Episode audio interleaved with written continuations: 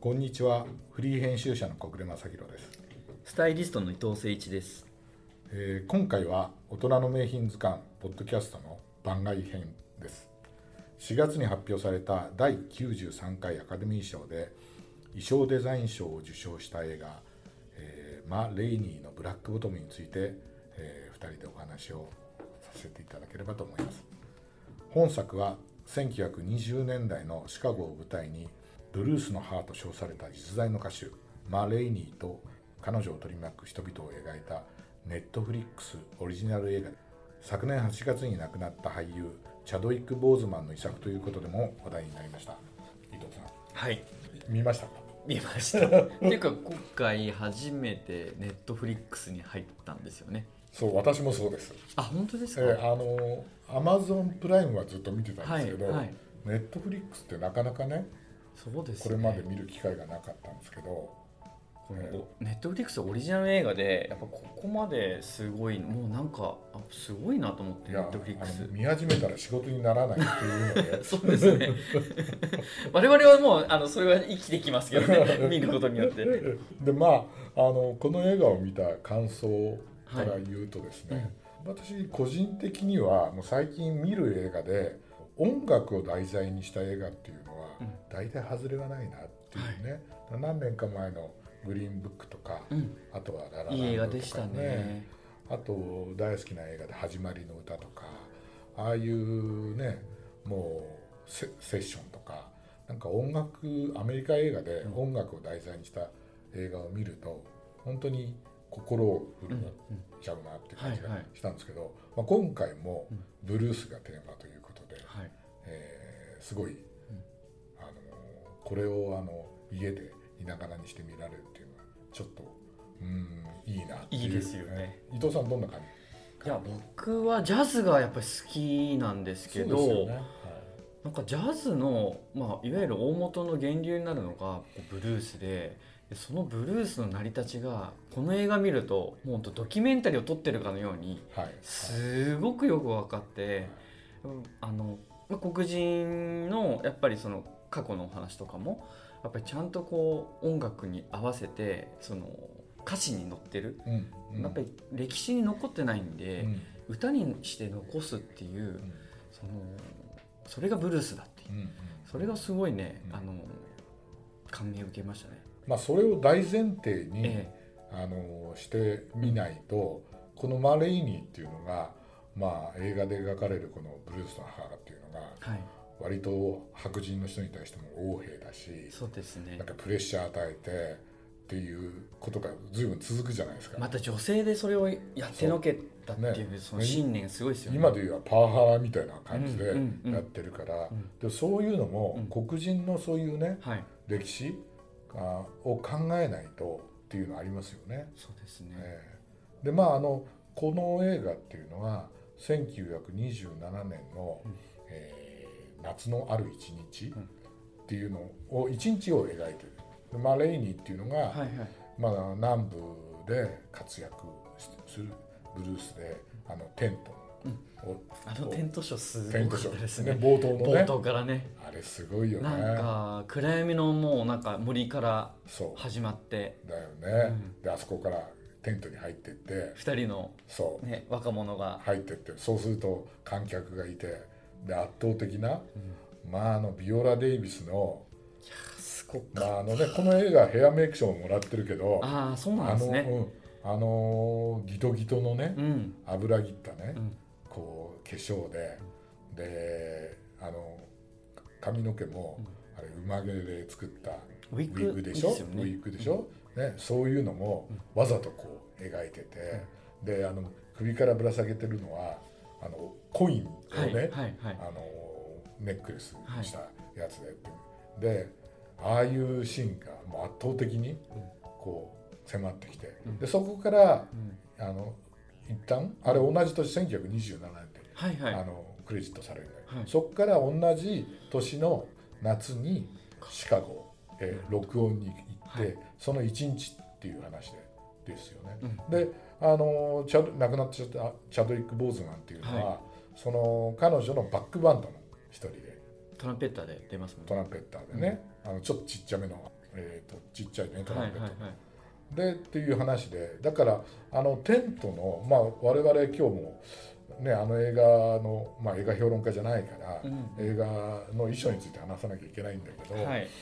まああの僕最初に見て思ったのはあのテントのシーンの、はい。に出てくるいわゆる黒人の衣装とあのシカゴであのミュージシャンとして出てくる衣装とは、もうまるっきり違うわけじゃないですか。うんうんじゃあ南部からこそう。う北に行くとまた全然衣装も変わってきて。そう。でなおかつ彼らミュージシャンは、はい。まあ黒人の中ではうん。成功者に分類する人じゃないですか、だから絶対そういうもう雰囲気をうん出してんだろうなはいはい。っていうのが一つあるよね、うん、だから南と北でも差をね、そえー、と衣装担当者のアンアンロスがもう全部う。そ考えて、う、うん、でチャドウィック・ボーズマンのはい役が、えっとええ。えーなんだっけ？レビレビーね、レビーだけまああのジャケットスタイル。ー、うんうん。ねわざとジなんか多分あれですよね。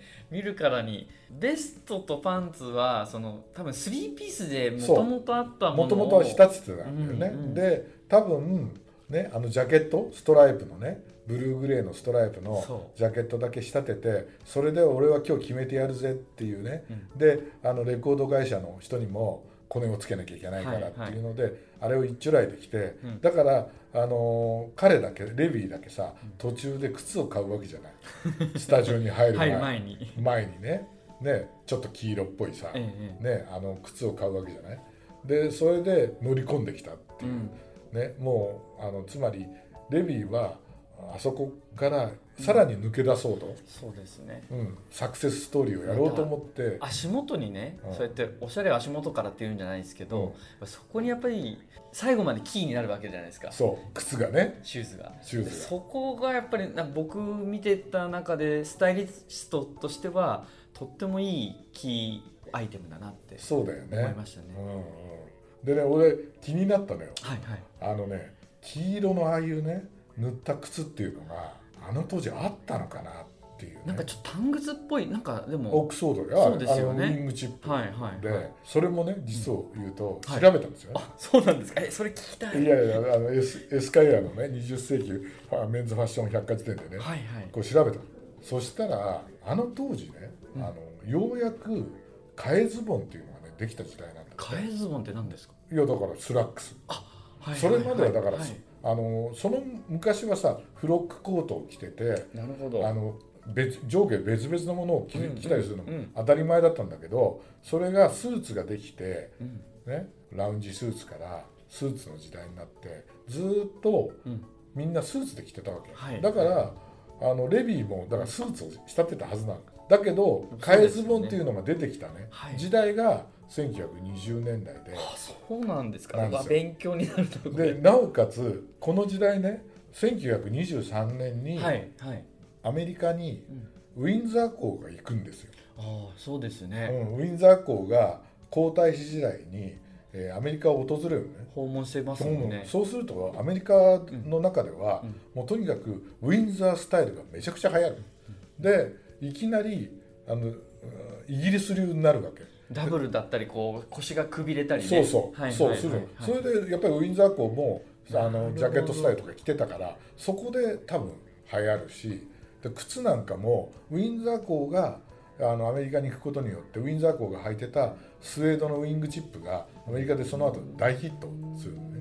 でそのブームはエスカイアによると1930年代まで続いたんだって。今の時代と違って流行がすごく早くこう、うんあの変わるわけじゃないから。て10年ぐらいはそうそうそずっと。うだからうん。彼も多分彼らの格好もそういう流れの一つにある。そうですね、南部だともっと遅れるかもしれないけど、うん。北に行くにつれてやっぱりそういうファッションもやっぱり盛んになるわけだからそうそうそうそう。中心になるわけです。ただね俺すごい気になったのは、あの録音してるのが夏でしょ？夏ですね。でもさレビーのさあのさ、うん。ストライプのジャケットはさ、うん。どう見てもさ、うん。冬っぽい生地じゃない？いやそれを言うと、トレードとかも、もうみんなちょっと厚手に見えますよねそうそうそう。でもえそれがねえうん。俺それはね多分ねはい。アンロスはわざとやってるような気がするんですよ。なるほど。あのねそんなにねうん。あの夏とか冬とかうね、んうん。なるほどね、うん。あのねで同じエスカイアに出てるんだけど、はい。この時代ねあの夏用のスーツ生地っていうのもね、うん開発されたんだって、あへえそうそれがねすごい面白いんだけど、はい。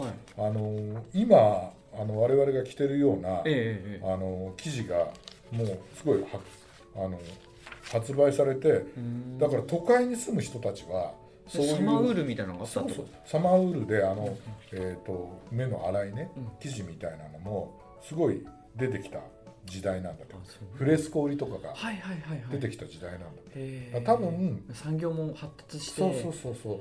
だお金持ちで都会に住んでる人はそういう洒落た格好してるんだけどまだね多分黒人のいくら成功したミュージシャンとはいえねね。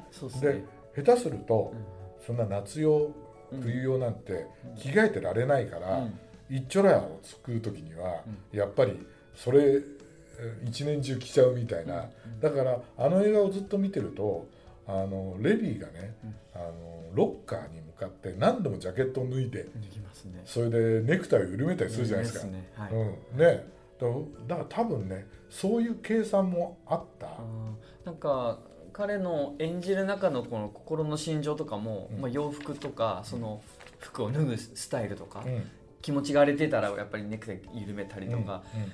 ベストもピチッと止めてたり、うん。開けてたりとか。そうだよね。わざうん。こうそういうのも。なんかそういうね心のの振れ幅っていうかね、そういうのもすごい感じましたよね。うん。であれなんか舞台が、うん。あの元じゃないですか。ね。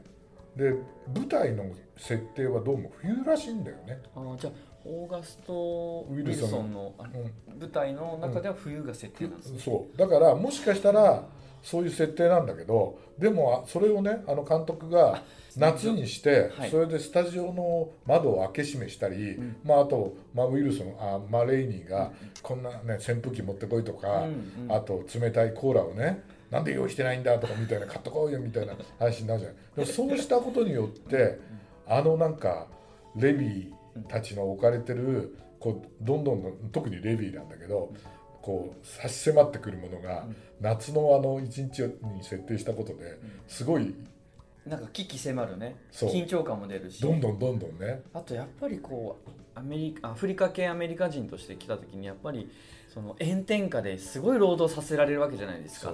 そね。それもなんかこう全部あの白い青い空じゃなくて真っ白ななんか空うん。に太陽照りつけるような太陽、なんかすごいその労働者のこう苦悩うん。苦労とか、うん。もうそれもなんか全部表現されてたような。でまたあれえっとリハーサルがまた地下じゃないですか。そそこがねわまたねそう。わざと。また閉塞感がすごい出て。そう。でねあのうん。ドアの向こうに、あの行くとねレビーが足蹴破ってさ、はい。ドアを開けるとさそこもねこの狭いレンガに囲まれたさ、どこにも抜け道がないようなさとこだったみたいなさああいうのもすごくよく描かれてるよね。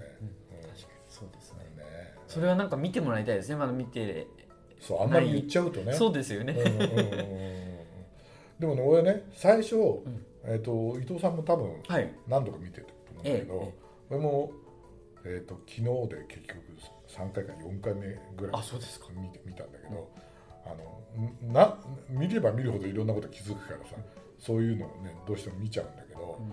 最初1回目見た時には、やっぱりあの何こう閉じられた空間の中でやってるいわゆる舞台劇っていや僕もそれ思いました。ね、はい。なんかなんかさそれがなんか自分としてはねこれ映画っぽくないのかなってうん。思ったのね。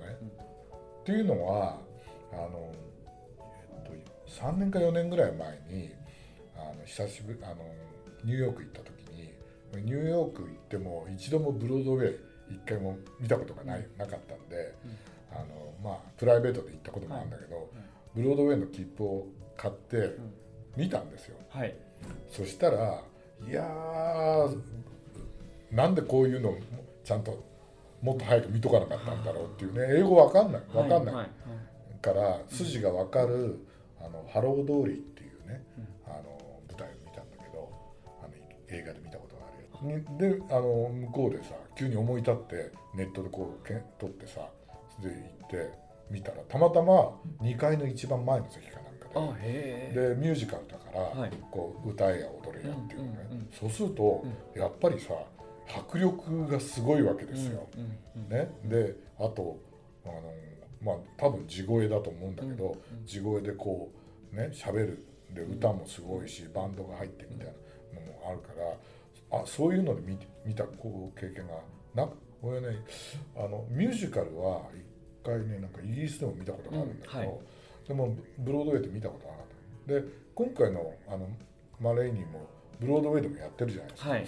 だからそこで見たら、もっと違うんじゃないかと思ったんだけど、あので最初うんそこが問題かななんてね、いわゆるネットフリックスで家であの家のテレビで見られちゃうっていうのがそこが問題なのかなっていうね。うん。いう。いいけどそこが問題、うん。ででなおかつすぐね、うん。あのチャドウィック・ボーズマンの,、はい。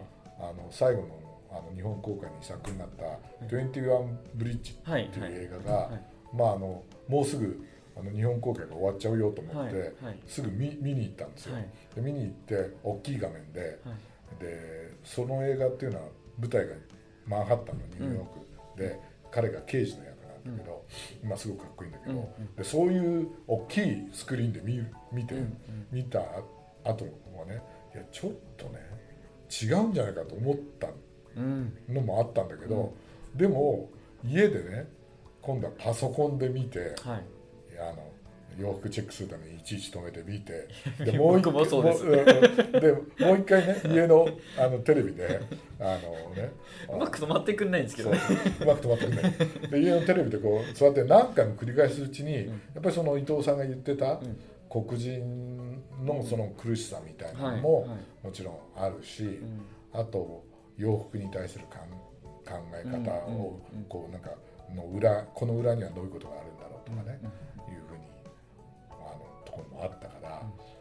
そういうのを考えながら見ていくと、いやいや深いですよね、深いなっていううんことはすごい思って、もうあの映画自体が実はブルースだと思って僕は。あそうだよね。あのーやっぱり非日常じゃなくてポップスみたいに非日常のことを歌うんじゃなくて日常のある一日を歌にしてブルースあー歌詞になるんですけどあの映画も行ったり来たりしてんだけどあの閉塞感の中で一日のことをブルースのように一人ずつかか語っていくじゃないですか過去を。うん。うん。でその後ろにブルースのちょうどそのブルースとやるブルーブルーノートのそのライナーノートはいはいはいはい。あのあれがはい。スイングスイングっていうか、まあ、スキャットみたいな感じで、うん。